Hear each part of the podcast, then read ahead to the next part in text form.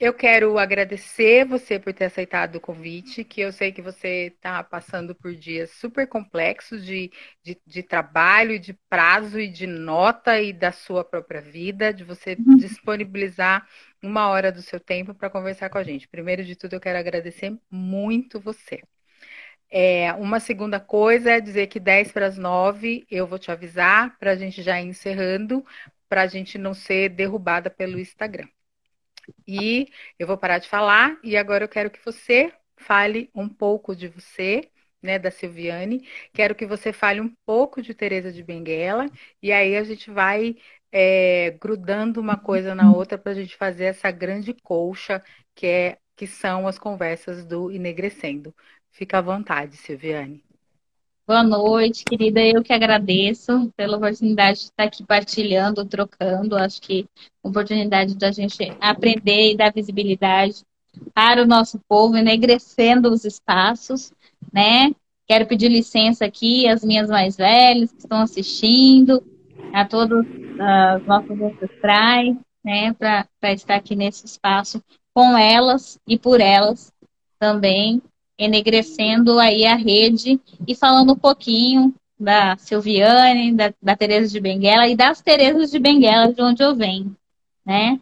Eu sou Silviane Ramos, professora, escritora, produtora cultural, empreendedora, a negra que se vira nos 30, mestre em História, doutoranda em Sociologia pela UFSCar, é, retomando agora, né, depois de um período bem debilitado, doente no hospital, recuperando é, literalmente os movimentos. Então, para mim, é, estar de volta é um grande privilégio, é renascer de novo mesmo com a permissão dos orixás aí.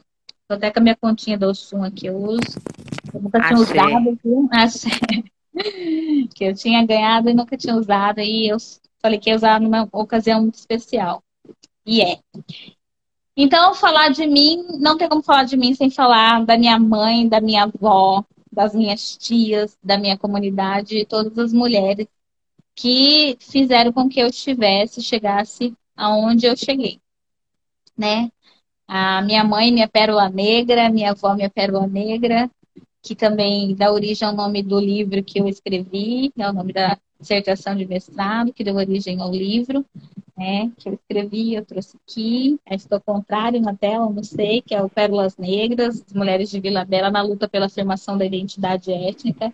Precisamos falar sobre do, doloridade, mas também sobre essa hermanação que essas mulheres negras de Vila Bela, que é a terra de Teresa de Benguela, onde ficava o Quariterê, né, aquele território, né, como é que elas resistem ao processo de abandono de quase um século né, é, do poder público, de todo o aparato administrativo, e ressignifica uma cidade, né, que é o maior quilombo urbano que nós temos aqui no Mato Grosso, que está no Brasil. É, e a gente tem várias outras comunidades rurais, mas o maior quilombo urbano é Vila Bela da Santíssima Trindade. Minha cidade, minha terra, que me aquece o coração, gosto muito de falar de Vila Bela. Pois bem, Saí, viemos para Cáceres, minha mãe veio para Cáceres, é, estudei em Cáceres, depois vim para Cuiabá, que é a capital. É, fiz história, não por acaso, né? Acho que de tanto ouvir história. E aí milito desde que entendo por gente, viu, gente? Militei para nascer, já fui lutando para nascer, que minha mãe tinha problemas para questão da geração. E aí milito desde que entendo por gente. É, fiz parte de várias entidades, faço parte de várias entidades do movimento negro, né? Sou empreendedora. Atualmente eu tenho um, um espaço cultural que é, funcionava um bistrô, aí com a pandemia a gente fechou, ressignificou. E aí a gente está aí na produção de cestas de café da manhã, café da manhã na sacola, é, lanche da tarde, e a gente vai ressignificando aí para sobreviver, como muitas mães pretas, mulheres pretas nesse Brasil afora, né? A população mais afetada pelo Covid. É... E aí, né, querida, só escancarou o que a gente vivencia cotidianamente, né? A Covid só veio para escancarar todas as nossas dificuldades e os nossos processos de contornar tudo isso, né? E, e, e assim, você tem Tereza no nome e sabe que aí é pungida e ungida por uma super ancestral, né? Maria. e que não é fácil para gente, como você disse, é desafiador ter um quadro, um programa ao vivo, com, com tanta correria. As nossas estão sempre fazendo muitas coisas para sobreviver e gerirem os seus, né? E esse é um desafio. Eu sou a Silviane que me preocupo com elas, com as minhas, com as nossas, por elas e para elas. Ai, é, eu, eu não me canso assim de, de ouvir algumas pessoas, porque eu acho que é tão é, inspirador, né? Eu estou vindo, como você disse, uma semana que é corrida para todas nós. Eu também faço um monte de coisa. E na quarta-feira, que é o dia que eu faço Enegrecendo, é o dia que eu mais gosto, porque eu tenho descoberto como me dá prazer é, fazer o Enegrecendo, né? Saber que eu posso ser é, não elemento de transformação, porque eu acho que dizer que é elemento de transformação é muita pretensão, mas que eu posso ser assim uma gota nesse é, oceano. Se empoderar de, de, dessa, desse tecer de palavras, porque é assim, é, um, é uma transformação, é alguém que se coloca também a produzir é, algo em rede que vai projetando outras, que vai tecendo uma grande tecelã desse processo transformativo. Com certeza você é, né? É, é. Como eu disse, você não tem Tereza no nome por acaso, né? É. Então, nada, nada, é, nada é por acaso, ainda mais alguém que traz no nome, a, carrega o nome, né? A marca Maria Maria, traz Tereza de Portal, aí, minha filha, Tá tudo certo. É na, a e gente vai só, na correria, aí, mas tá tudo certo. Pra fechar, ainda ando com minha continha de Nanã, né? E a minha conta de Oxalá, assim, é só para carimbar a força do negócio. É, eu quero Vamos que você. Opa, eu quero que você fale um pouco de Vila Bela, das mulheres de Vila Bela, né? Quero que você fale um pouco do encontro que vocês fizeram né, para a gente ir tecendo essa rede de, de conhecimento e principalmente dessa rede, dessa, desse trabalho de enegrecer, de nos enegrecer enquanto pessoas, né, e nos fortalecer enquanto mulheres negras.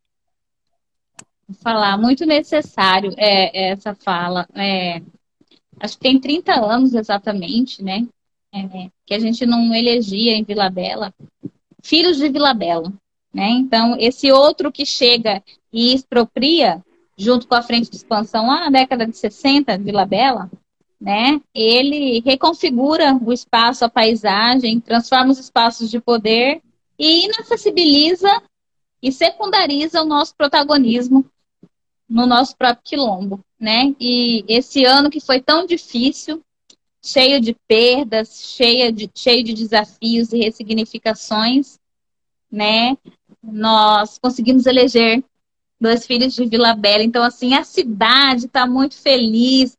O quilombo está assim, eu tenho certeza que, como eu arrepiei agora, são as bênçãos dos ancestrais é, nos protegendo por retomar algo que é de fato nosso, que é de fato da, da comunidade negra, né? Dessa comunidade preta de Vila Bela, um espaço com mais de 65% da população negra, né? Uhum. Então, Vila Bela, é, para mim, é o portal. Quando você chega em Vila Bela, na estrada, a atmosfera já é outra, né? É como se você acessasse realmente essas fagulhas de orixá, de energia. Eu tenho esse sentimento por esse lugar pelo lugar que permitiu que eu viesse ao mundo, porque gerou minha mãe, minha avó e todos os meus ancestrais, né? Tá lá. Então, é, primeiro fazer esse registro, que agora a população quis, deu recado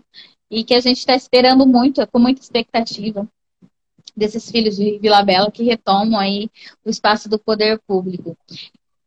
E de uma maneira independente, né? Nós construímos, junto com é, a CONAC e as mulheres quilombolas aqui do estado de Mato Grosso, o primeiro Empoderando Terezas e o segundo Encontro Estadual de Mulheres Quilombolas. Levamos, levando para Vila Bela, que fica aproximadamente 580 quilômetros da capital, mais de 87 representações das comunidades quilombolas existentes no estado. Um evento autônomo nosso, foi muito empoderador. Fizemos alguns encaminhamentos que foi aconteceu em 2019 e nesse ano a gente iria avaliar e esse ano foi impossível fazer o um encontro presencial, mas nós fizemos uma roda de conversa, um bate-papo e boa parte desses encaminhamentos aconteceu.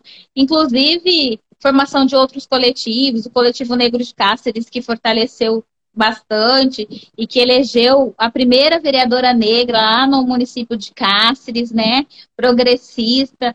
Então, muito, muito, muito, muito feliz pelos desdobramentos é, de, é, desse coletivo é, Herdeiras do Pariterê, que empoderou um efeito dominó positivo, digamos assim, e que foi criando outros, outros e outros coletivos e foi a primeira vez que Vila Bela recebeu representação de outras comunidades num evento que as próprias comunidades se organizam. Então, isso é mostrar a força e a potência das mulheres, né? E que com as mulheres nós mudamos essa rota dessa mola propulsora. É, a gente faz ressignificar, a gente põe essa roda para girar. E aí, sempre pensando é, na perspectiva coletiva. Eu não consigo fazer diferente. Embora tenha sido filha única por muito tempo, né? E depois veio a rapinha do Castro, minha mãe, mas eu não sei fazer é, nada que não seja para o coletivo e em coletivo. E eu acho que isso é muito ancestral, isso de, de trabalhos colaborativos, é, tem muito a ver é, com a nossa diáspora, né? Com, a, é, com essa identidade. E Vila Bela é, é colorida, é alegre, né? Tentei trazer os, os coloridos nas roupas, porque eu vou falar de Vila Bela, assim. É, é, é, muita, é muita alegria. E Tereza de Benguela foi a líder, que a gente tem, tem mais notícia que ficou à frente do poder, né? E agora, mais recentemente, vamos, vamos dizer assim, ela ganhou um espaço midiático bastante significativo, né? Só que vou aproveitar o espaço aqui, Maria Tereza, para dizer que a gente não pode acreditar nas fontes das histórias oficiais. A gente precisa questionar isso, né? Sim. Tereza morreu louca, Sempre. Tereza é isso. Tem várias, tem várias teorias sobre Tereza, mas a gente precisa estudar mais sobre Tereza, sobre o grupo étnico dela, que foi arrancado de África, trazido para cá, que tem os rituais de quando é abatido, que prefere voltar à terra, né? Tem a ver com tudo que a gente aprende no candomblé, né? Com esses ritos e aí, e quem fez os relatos, na maioria eram é, padres, né, que estavam relatando os relatórios de desobrigas, viajantes, sempre homens brancos, com uma perspectiva eurocêntrica, sempre colocando na situação é, de escória social. E esse discurso colonizador ele vem se repetindo e sendo reforçado. Então a gente precisa desconstruir isso, falar sobre é, o lado político de Teresa, né? O lado empreendedor. A gente fala de empreendedorismo hoje, só que Teresa empreendia porque o excedente da agricultura de subsídio trocava. Quando foi abatido o quilombo, tinha armamento bélico, tinha produção de roupa, tinha uma agricultura fantástica e o sistema era parlamentarista. Então, é, e viviam lá negros, indígenas nativos da região, né? E brancos degradados. Imagina, para os brancos quererem ir lá se aquilombar é porque o negócio era bem organizado mesmo, ao contrário do que falam que a gente não consegue se organizar. Então a gente precisa tirar esses, é, esses ditos oficiais e contar a nossa história. Então, quando alguém de Vila Bela conta a história, é uma perspectiva diferente, né? Porque a gente ouve outras histórias é, da Tereza inspiradora, da Tereza líder nata, da Tereza que toma a frente desse quilombo e que por 30 anos está aí à frente, é, não comandando, mas liderando mesmo. A gente fala hoje da figura do líder, eu falo, gente, vamos aprender com Tereza, é ancestral. Empreendedorismo, liderança, todas essas linguagens da administração, da motivação, dos coaching da vida. Tereza é nossa coaching, se é para a gente colocar assim, né? Eu não, não gosto muito dessa comparação, mas a gente tem um super é, portal inspirador que é Tereza de Benguela. né? E imagina você, lá no século XVIII, né? Nós, colônia, é, né? pertencíamos à época a, a, São Paulo, né? Capitania. É, Vila Bela, capital da capitania. Então, o aparato político-militar estava todo lá, a coroa estava toda lá. E haviam várias perseguições. E Tereza sabia que havia perseguições. Então, ela pensava nas estratégias. O que, que acontecia? Então, aqui estava o quilombo principal, e em torno ela colocava algumas pessoas distribuídas para o quê? Enganar a guarda da coroa. Então, quando eles achavam que tinham abatido o quilombo, ela estava desviando o foco para garantir a segurança, a sobrevivência e a liberdade dos seus e dos outros que se emanaram para resistência desse quilombo do Quariterê, cujo Quariterê está no nome do nosso coletivo, Herdeiras do Quariterê.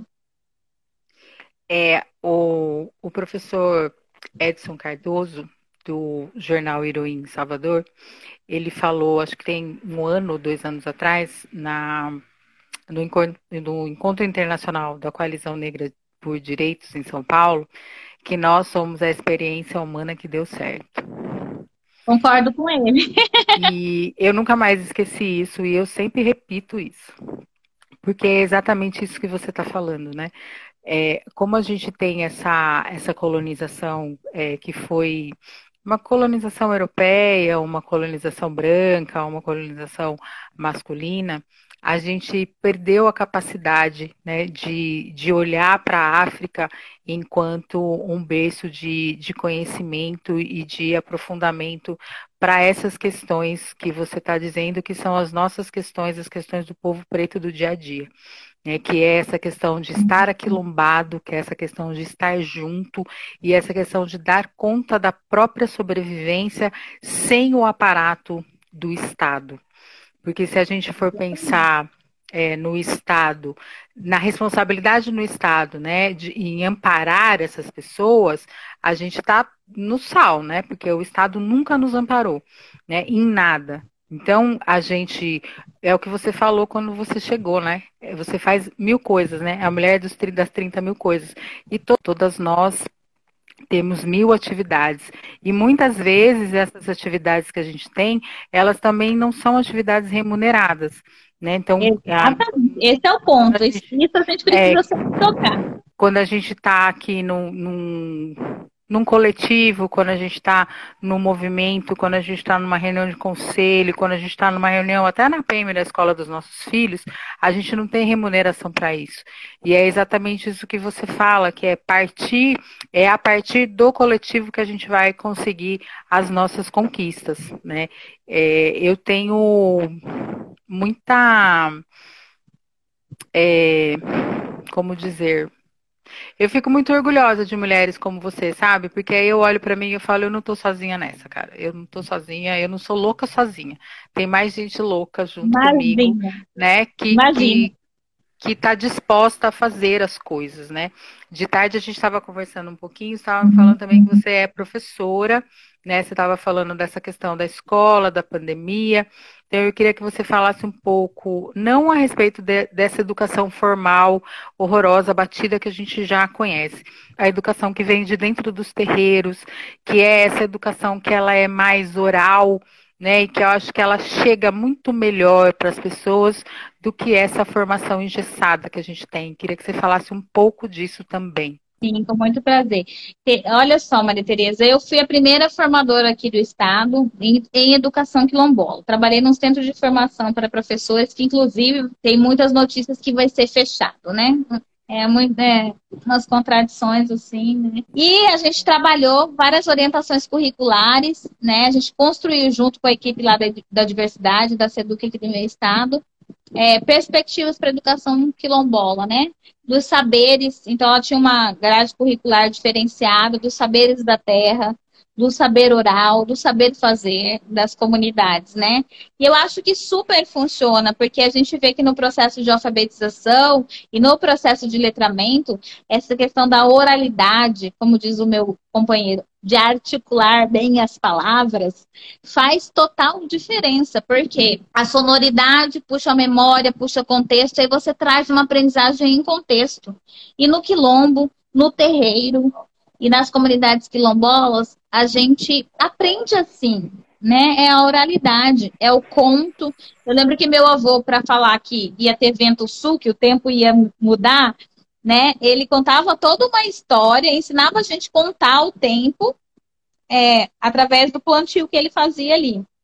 Extremamente didático, oralidade e contexto. E a gente estava vivenciando aquilo na prática. E a gente tem uma lei, que é a Lei 10.639, que é pouquíssimo trabalhada no currículo, né? Coloca lá, preenche para ter, mas a gente sabe que na prática, no, no cotidiano, a maioria das escolas não realizam, realizam o projeto 20 de novembro. Eu sempre bato nessa tecla. Gente, a lei está aí para para contemplar o currículo e não um projeto paralelo. Senão vai folclorizar a data e a gente não lutou até aqui para isso. A gente não quer folclore. A gente quer fazer parte de uma história, porque não existe a história do Brasil sem a nossa história, né? Sem nós negros que construímos aqui junto com os nativos indígenas é, esse país. Então, por que, que a gente vai ter que é, ser trabalhado paralelo, em projeto. Nós temos a Lei 10.139 para nós estarmos inseridos, ela altera a LDB para isso. Né? E por que, que essa prática ela não acontece?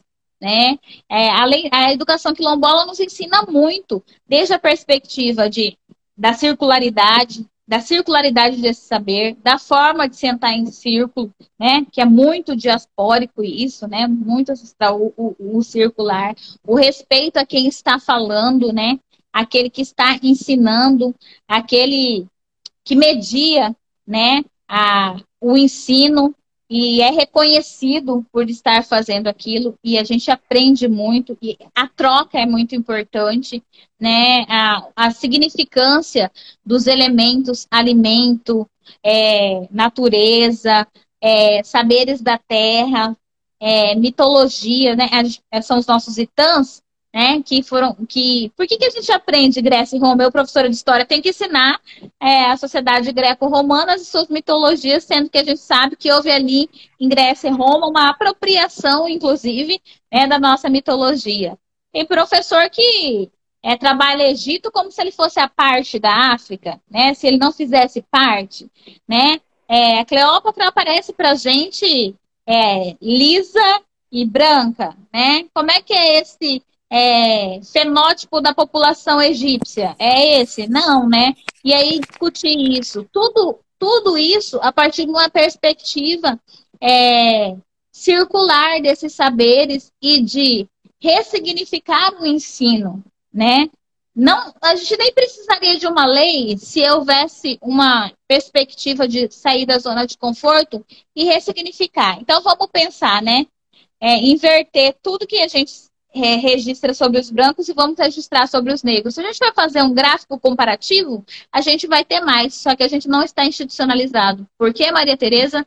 Nós não temos chances de institucionalizar as nossas práticas, porque estamos o tempo todo na correria, fazendo o gerir de outras tantas e de tantas outras coisas, né? Que nós não institucionalizamos nossas práticas. Precisamos urgentemente aprender a institucionalizar as nossas práticas. A prática da nossa oralidade, a prática dos nossos itãs, a prática do conto, a prática que os griots colocam através é, do, do, do, ensinar, da troca, né? É, de fazer ficar tangente, latente em nós esses ensinamentos, né? De cultivar através da oralidade a semente das, a semente para as novas gerações, né, para as gerações vindouras, né? É, eu acredito muito que a educação como um todo pode aprender significativamente, pedagogicamente, a didatizar o ensino, né? Que vai virar mais que um processo de aprendizagem, também um processo de ensinagem, com esses saberes da terra quilombola, saberes da terra indígenas, reconhecendo quem de fato né, escreveu a história sem institucionalizar as suas práticas, que não estão nos ditos livros oficiais, mas que compõem letra a letra no tecer das palavras, no tecer da oralidade e do fazer a história do nosso país. É, eu me sinto assim muito muito contemplada com essa sua fala, porque sempre que é, o enegrecendo é exatamente isso, né? Quando a gente pensar na história do Brasil e a gente pensar que os nossos ancestrais, nossos antepassados, eles vierem da África, é a gente entender que a África é um continente, né? Que a África exatamente. não é uma cidade do tamanho de São Paulo, né? A gente é, vai para a escola e aí existe uma uma descontextualização né, de, de onde fica a África, do tamanho que é a África, de, de quantos povos, de quantas línguas, de quantas culturas tem na África, né? Aí conversando com, conversando aqui em casa outro dia, é, a gente estava falando sobre isso, né? Que quando a gente fala da África, a gente precisa pensar é, geograficamente, né? Vamos pensar no Sol. Então, assim, vamos pensar que as pessoas que estavam ali os, nós, né, nós negros, mas todas as outras que contaram pra gente que tem aquela pele alva e aquele olho azul, que aquilo não pode existir. Não é porque eu sou do movimento negro e eu quero deixar tudo preto, não, gente, é porque pela lógica não dá para Cleópatra ser branca. Assim, Exatamente. não dá para, assim, sem criar polêmica, mas assim, não dá para Jesus ser daquele cabelo, daquela cor, com aquele nariz. É. Né? Então, eu acho que é, quando a gente perde né, essa, essa noção de, de realidade, a gente perde o sentido da nossa própria história. Né? E eu penso que a Lei 10.639, ela tem um problema só, que são as pessoas. Porque se a gente né, não enfrentar o nosso racismo e não se colocar enquanto professor, na, na acepção da palavra, alguém que vai ensinar alguma coisa para uma outra pessoa, despido de qualquer preconceito, a gente não vai conseguir é, ter uma história real, né? E aí, na medida que a gente não tem realidade na nossa vida, tudo vira uma grande ilusão e uma grande dificuldade, que é exatamente isso que você disse. A gente não consegue institucionalizar as nossas práticas porque a gente precisa colocar comida na mesa. Exatamente. E aí, a fome não espera, né? Aquilo que a gente sempre fala. É, eu volto na tecla é, do Covid, né? Que a gente está vivendo essa situação. É, quem, quem sofreu mais, ficou de forma mais escancarada, foram as mulheres negras, né? Porque foram as primeiras a perder os seus empregos, são as que mais perderam o emprego, e são as chefes de família, que tem que o quê? Sustentar a sua família. Né? E aí ela está até participando de um movimento, está super empoderada, está é, tá fazendo aquela correria para ter a casa própria, para conseguir manter o menino na escola, sem ter que trabalhar para ajudar para manter os outros irmãos. Como é que ela vai pensar em fazer uma ata para registrar aquele movimento ou aquela ideia? Não vai, né, mana? É muito. Precisa fazer arroz e feijão, para estar tá na casa, precisa ter uma raiz, uma mistura ali para estar tá comendo. Então, assim, é que as pessoas, é, o que eu vejo às vezes é um, uma elitização do discurso e de dizer, mas não é tão assim, né? Não é tão assim, olha só, você até conseguiu estudar, você até faz doutorado, você até, né? Então não é tão assim, as pessoas têm que se esforçar. Quem diz que a galera que está na periferia, que está na quebrada, que está trabalhando, elas não estão se esforçando. Elas estão se esforçando à medida que, que permite e até brigando com esse sistema para viver, para estar tá ali, para poder ter condições de se esforçar. Então, ela está se esforçando tri vezes mais, né? Porque a gente também tem que provar sempre três vezes mais que um branco, que um homem branco, que uma mulher branca, que a gente é boa, que a gente sabe fazer, que a gente tem capacidade, né? E aí estão sempre polemizando a questão das políticas de ação afirmativa, estão sempre polemizando, estão sempre pejorativizando, né? Mas é cota, cota. Gente, você sabe o que é uma política de cota? É uma política de ação afirmativa. Então, quando você lá faz o seu ProUni, o seu FIES, você está sendo beneficiado por uma política de cota. Tem vários tipos de política de cota. Uma das primeiras políticas de cota que teve, quem foi beneficiado foi o filho de fazendeiro, que tinha cota para entrar no curso de veterinária, né? Então, pera, opa, peraí, para eles podem ir para reparação histórica afro-indígena não pode, né? Então, que país é esse? Que país é esse que só olha com os olhos do colonizador. Então é hora da gente, né, esquecer essa visão colonizada, descortinar, reconhecer a nossa história, fazer fazer nos reconhecer. Eu tenho certeza que é isso que a ancestralidade usa, né? É, a nossa energia e nos fortalece com a energia ancestral para que a gente corra atrás, para que a gente é, transforme outras, uh, outras visões e práticas para que as gerações vindouras do meu filho, do seu e dos filhos dos nossos filhos possam viver numa sociedade melhor, em que os filhos dele não precisam ser ensinados a andar com RG na mão e com a nota fiscal da bicicleta quando estiverem pedalando. Para que essa geração vindoura consiga, de fato, viver, porque nós sobrevivemos para que eles tenham uma vida, no mínimo, digna.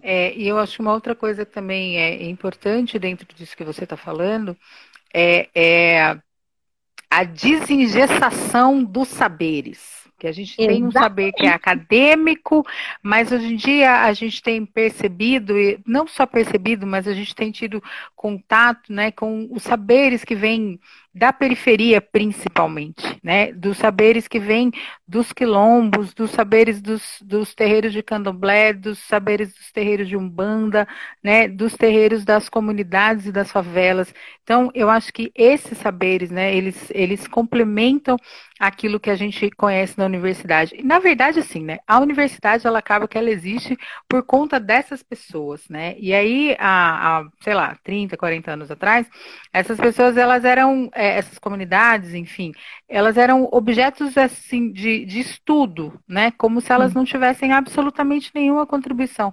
E hoje a gente está vendo absolutamente o contrário. Né? Essas pessoas, essas comunidades, elas são fontes inesgotáveis assim de saberes. É, é, eu recebo às vezes algumas é, tese, tá? Fulano leu uma tese não sei de quem compartilha, fulano gostou do, do doutorado não sei de onde, compartilha também. E eu, eu confesso que eu não tenho tempo de ler tudo, né? Mas você passa assim o olho e você vê exatamente isso, né? É o é, é o é o é a educação quilombola, né? É, é, é, são essas práticas, às vezes até coisa de cozinha, de comida. É, é a comida que fez de, de um outro jeito. Né? Então, isso é extremamente importante é, ser valorizado. Né? E é claro que eu não estou não estou aqui para dizer que a universidade não é importante, não é nada disso. Mas é que a gente também precisa olhar para esses lugares como fontes de saber, principalmente porque eles chegaram antes da universidade. Então, Exatamente. quando você quando você traz as Terezas, né? Quando você traz Vila Bela, quando você traz Teresa de Benguela, para mim é, é, é, corrobora com, exatamente com isso que eu penso, é que é de lá mesmo que a gente precisa se fortalecer para poder seguir em frente. É, que você falasse. Indícios, a gente tem indícios no quilombo do processo de alfabetização, né? Então, quem como assim sociedade ágrafa? De quem você está falando, né? E os livros sempre colocam a gente como incapaz, né? Incapacidade. E um cuidado só para puxar um gancho do que você falou. A universidade, quando é um quando é um filho quilombola, quando é um negro, quando é alguém que tem pertença com aquilo que estuda, faz total diferença. Agora, a praxis do modismo acadêmico, eu tenho as minhas ressalvas, assim, quanto a pessoa que, ah, eu estou estudando aquela comunidade, né? Porque a gente tem que ter um certo cuidado, né? Porque a pessoa vai lá, faz a pesquisa, depois vai lá, defende, não dá uma devolutiva para essa comunidade, né? O que, que ela está fazendo? Né, quando ela não faz isso, para mim ela está tendo uma prática totalmente colonizadora. Ela foi lá, sugou, veio aqui, computou, formatou, defendeu, pegou o título e a devolutiva, né? O chicote aí, no caso, é caneta, né? E a devolutiva dessa contribuição, que foi toda é, formatada, institucionalizada como prática dele, titulando ele, mas sem reconhecer esse saber, sem fazer essa devolutiva, né? Então, a, as apropriações, né? Quando a gente fala que as pessoas estão usando turbante, eu acho que mais que isso, que a academia permite fazer nos, nos ditos modismos acadêmicos, né? A gente precisa falar sobre isso, né? é um gargalo que ninguém quer falar, né? Ninguém quer falar sobre isso. É aqueles que se apropriam dos modificados. Ah, tá, tá, tá na moda estudar preto, vou estudar preto. Tá na moda estudar educação quilombola, vou estudar educação quilombola. Ah, vou fazer uma vivência na escola quilombola. Mas, assim, você vai ter uma vivência, que identidade que você tem? É ótimo ser antirracista, mas deixa eu contar minha história, né? Eu, Sim. mulher preta, mulher negra, contar nossa história. A Mari está dizendo aqui que antigamente, bem próximo da nossa atualidade, essas comunidades não tinham fala no mundo acadêmico. No mundo acadêmico. Hoje essas comunidades estão falando dentro da universidade. E aí o próximo comentário aqui da Mari é da praxe da branquitude. Queria que você falasse também, acho que é, é, é bem isso que você está falando, né? É, é, a branquitude ela... fala dessa vivência que ela não tem, né? E aí Sim. coloca todo um discurso. E aí coloca as manas para tretar, porque tu é, não é tão preta assim. Aí vem a discussão do colorismo, que para mim é um conceito total colonizador para brincar, porque a gente não tem controle sobre os tons da melanina. Nós somos negros por posicionamento político, por luta lá na quebrada, na periferia, nos quilombos, né? por irmanar. Então, eu, quando vejo essa discussão, falo, ó, oh, gente, não tem vocabulário para isso. E nem saúde, porque, sabe, a gente vai cair nesse ciclo reprodutor de discurso colonizador. Nós já avançamos, já avançamos. Não dá para pensar o feminismo sem discutir racismo, sem discutir capitalismo, porque é interseccional, né? Não tem como não falar de mulher preta que é explorada, que sofre, que é vítima de racismo, é, que está sempre sendo. Quando ela está no topo, né? Que ela consegue, no topo que coloca a branquitude, institui como topo, aí é porque ela é a gostosona padrão, então ela conseguiu chegar lá. Nunca é pela, capacidade, é o discurso. E quando ela não consegue que ela está na base, que também é a branquitude que estabelece esse padrão para, é, piramidal, né? É também é porque ela não se esforçou. É, então tem sempre um discurso da branquitude aí. A gente até usa os modelos da branquitude, porque no nosso modelo africano, né? Nas várias Áfricas e nos vários Brasis que nós temos, é, o nosso, no, a nossa aprendizagem ancestral ela é circular, espiral né? Você vê a questão da, do, do espirilamento. Ela não é piramidal. Essa coisa de piramidal, de instituir, de colocar no topo, na base, é uma perspectiva eurocêntrica, né?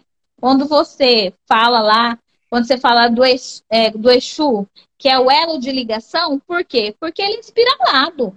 É uma energia circular de comunicação, né? Trazendo a religiosidade para o nosso bate-papo, que eu acho que é extremamente necessário, a gente não precisa fazer um bate-papo só de religiosidade, que a religiosidade está presente cotidianamente na nossa vida, e a gente precisa aprender, se empoderar dessa oralidade e desse, dessas ensinagens que a gente tem nos nossos ambientes, né? Que são tão discriminados, né?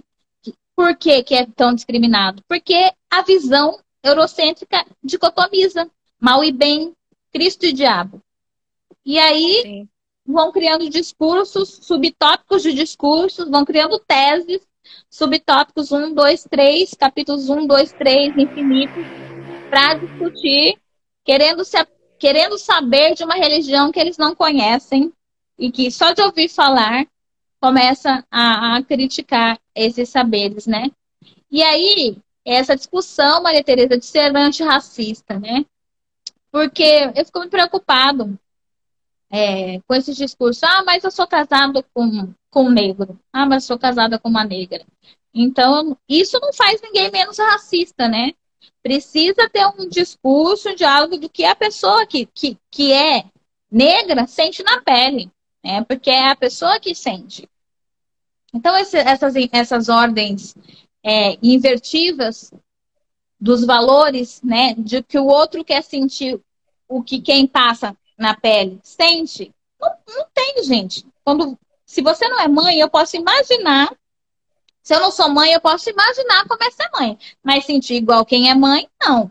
Né? Então, nós temos sentimentos de proximidade e de empatia, de discussões, porque nós somos mães. Mas se uma de nós não fosse, a gente poderia imaginar, mas não sabe o que passa, porque de fato não tem aquela propriedade de vivenciar. Então, não consigo é, ver essas discussões que acontecem dissociada ou de forma fragmentada entre feminismo negro, é, racismo é, e capitalismo. Uma chamadinha para cada. Não, eu vejo isso como uma, uma perspectiva interseccional, né? Mesmo assim, como a Carla Cotirene coloca e faz isso tão Sim. bem, é, discutindo é, com a religiosidade, introduzindo essas discussões, né?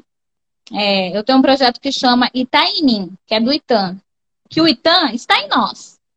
Sim. Somos templo dessa energia, está em mim. E aí os, a, a, a, contação de história desses Itãs, né? Dessas, é, dessa mitologia tão importante e que as crianças aprendem de uma maneira extremamente significativa. É, conseguem ali achar os códigos de cores, numerais, a, as letras, né, no processo de letramento mesmo. E por que não, né, utilizar é, os ITANs como material didático escolar, né, como é, não só cumprindo a lei, a lei, mas indo para além dessa lei instituída.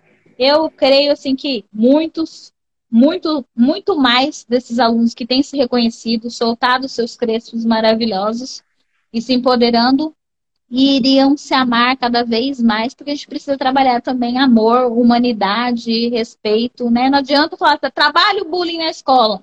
Não, a gente precisa trabalhar esse amor, essa respeitabilidade, né? Nada de tolerância, a gente não precisa tolerar, né? A gente precisa trabalhar o respeito mesmo, essa convivência com, com, com o diverso, com o diferente, é, e respeitar.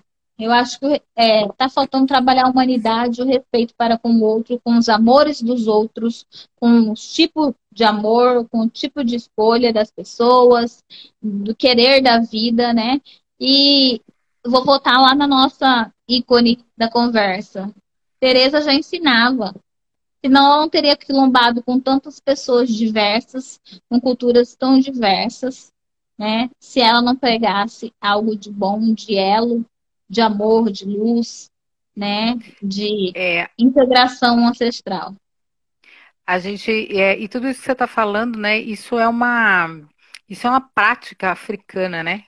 É, é, é quando a gente quando a gente fala, por exemplo, do movimento negro, assim, do, do movimento da, do feminismo negro, é, em nenhum momento do que eu já li, do que eu já vi, das discussões que eu já participei, eu nunca vi esse grupo de mulheres dizendo que eu não quero as mulheres brancas, né?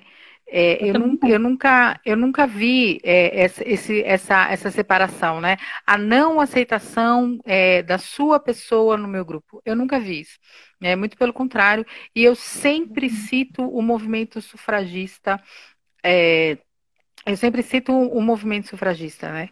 Porque quando as mulheres negras elas, elas dão entrada efetivamente nesse movimento, é porque não tinha mais jeito, elas, as, as mulheres não negras elas não tinham mais jeito de evitar as mulheres negras. Né? E a todo momento elas estiveram lá, né, dando suporte para essas mulheres. Né? Da mesma forma como as mulheres negras continuam dando suporte para que essas mulheres possam sair para trabalhar, queimar o sutiã em praça pública e, e, e coisas do gênero que a gente conhece. Né? Então, quando a gente está falando aqui de, de interseccionalidade, não é só porque é legal, não. É porque se não for assim, não vai ser de jeito nenhum, né? E não sou eu que estou falando isso. A Angela Davis, ela, ela escreve o Mulher, Raça e Classe, e, e assim, eu acho que é, é livro de cabeceira para quem quer falar dessa questão de ser antirracista, né? Você falou né, do antirracismo. Então, é muito, tá muito em moda a gente falar, né? As pessoas falarem que elas são antirracistas. E eu tenho percebido e eu tenho falado isso, né? Que para além da placa do, do Facebook, é, o antirracismo ele tem que ser impresso nas suas ações do dia a dia. Na é, prática, como é que você na, na sua prática do cotidiano? Então, como que você é antirracista? Né? Se você está numa reunião do conselho, sei lá, do conselho da mulher, do conselho de saúde, do conselho da educação, né? Você abre mão da sua fala para uma mulher negra falar? Quando você vai fazer um debate, você fala, ah, mas quem que vai participar? Fulano, Beltrano, Ciclano. Tem uma mulher negra na mesa? Tem uma mulher trans na mesa? Tem uma mulher indígena na mesa? Né? Então, essa, essa prática antirracista é que vai fazer a diferença. Eu assisti o documentário do Emicida e eu tô apaixonada pelo amarelo. Assim, ó, quem eu não também. assistiu, por favor, assista. assista. Exatamente. Porque é, é fantástico. E, é, e, hoje eu vi uma entrevista é, do Emicida, da Maju e da Pablo Vittar, onde eles falam exatamente isso. Né? O Emicida fala isso. Não adianta ser bom para mim. Se não for bom para todo mundo, não vai ser legal. Né? E eu tenho pensado muito né, nesse é, nesse documentário, muito na música, né? Que ela fala não as minhas cicatrizes, né? É, que é um pouco isso que a gente está fazendo aqui, né? É um pouco isso que você faz quando você traz a Teresa de Benguela, né? Chega de falar da minha cicatriz. Ela está aqui, ela existe, eu vou viver com ela, mas eu para sei, além. Eu conheço, mas eu tenho outras potências do corpo Exato. para além da minha cicatriz e das minhas tantas Exato. cicatrizes. É Exato. isso. Né?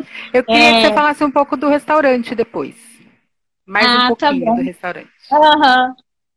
Eu vou falar um pouquinho como que nasceu Pérola, né? Eu Sim. precisei, é, eu tenho uma doença é, autoimune, né? É, a princípio, recebi vários diagnósticos errados, tive enfrentamento de luta contra o câncer, superei, não por acaso, acredito aí mesmo nos meus orixás. E sou muito grata por isso. E, e aí precisava sobreviver e só a grana de ser professora não estava dando, né? Tudo muito caro. E aí esperar pelo poder público, né? Como a gente já falou aqui, não dá, então tem que correr atrás. E aí minha mãe sempre fez bolos, foi aquela conversa que a gente teve, né? A gente sempre cozinhou ancestralmente e para coletivo. E aí eu fui recuperando essa memória, né? Da banana cozida, da mandioca cozida, da comida que a gente faz uma comida é, ovo-láctea vegana às vezes, né? E aí, como isso tá na moda, então eu aproveitei e trouxe essa culinária tradicional vegana e com pratos é, africanos é, e que servia no bistrô. E era muito assim: chegava, colocava aquele vinil, aí tinha a noite do samba, aí tinha a noite do soul music, aí tinha a noite do jazz, do blues, né? Que é um movimento que não tem. É o primeiro empreendimento é, de quilombo urbano aqui em Cuiabá, né? E é estilo caso de voz. Fazíamos café da manhã, servíamos café da manhã, né? E tínhamos à noite, abríamos de quinta a domingo. E anterior a esse processo, eu e meu companheiro tocamos um trailer, um food truck, já com o conceito de pérola negra, é, fazendo macarrão na chapa, é, com, de várias formas.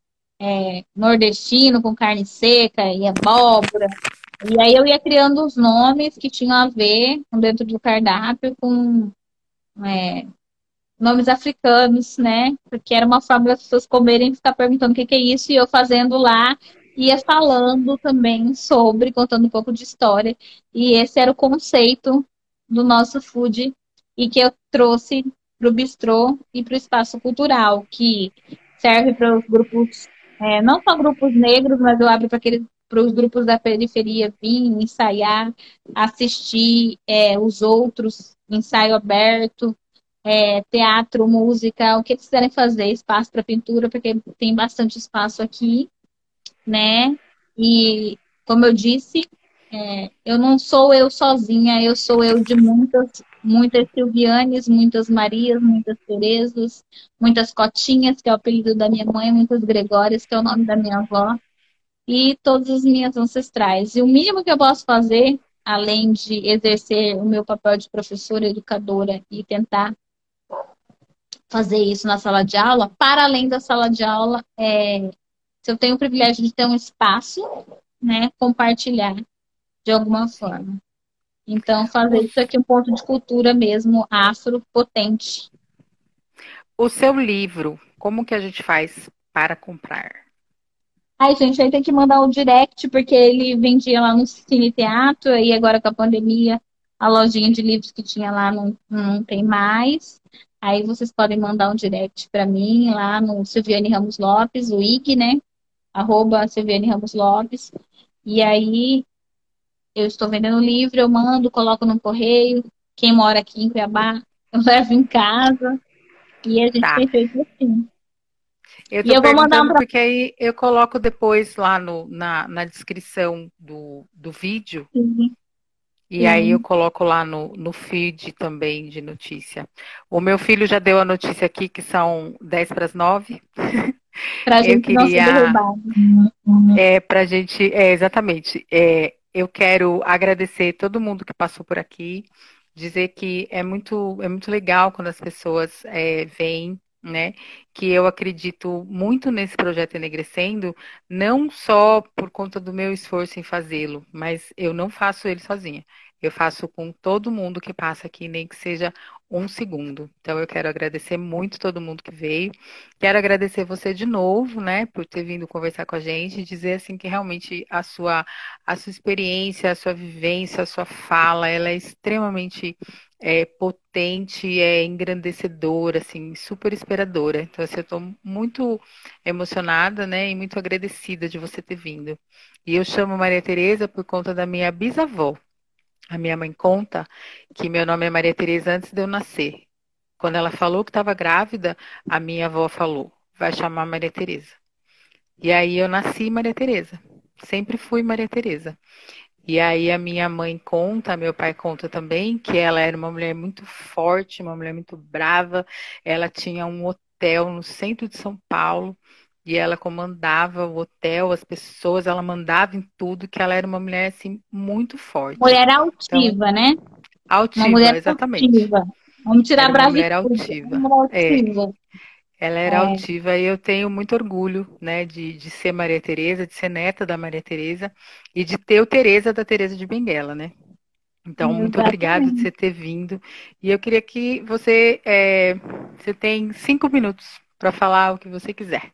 Fique à vontade. Oh, gente, eu quero agradecer esse espaço, essa troca linda, maravilhosa, queridíssima Maria Tereza aí.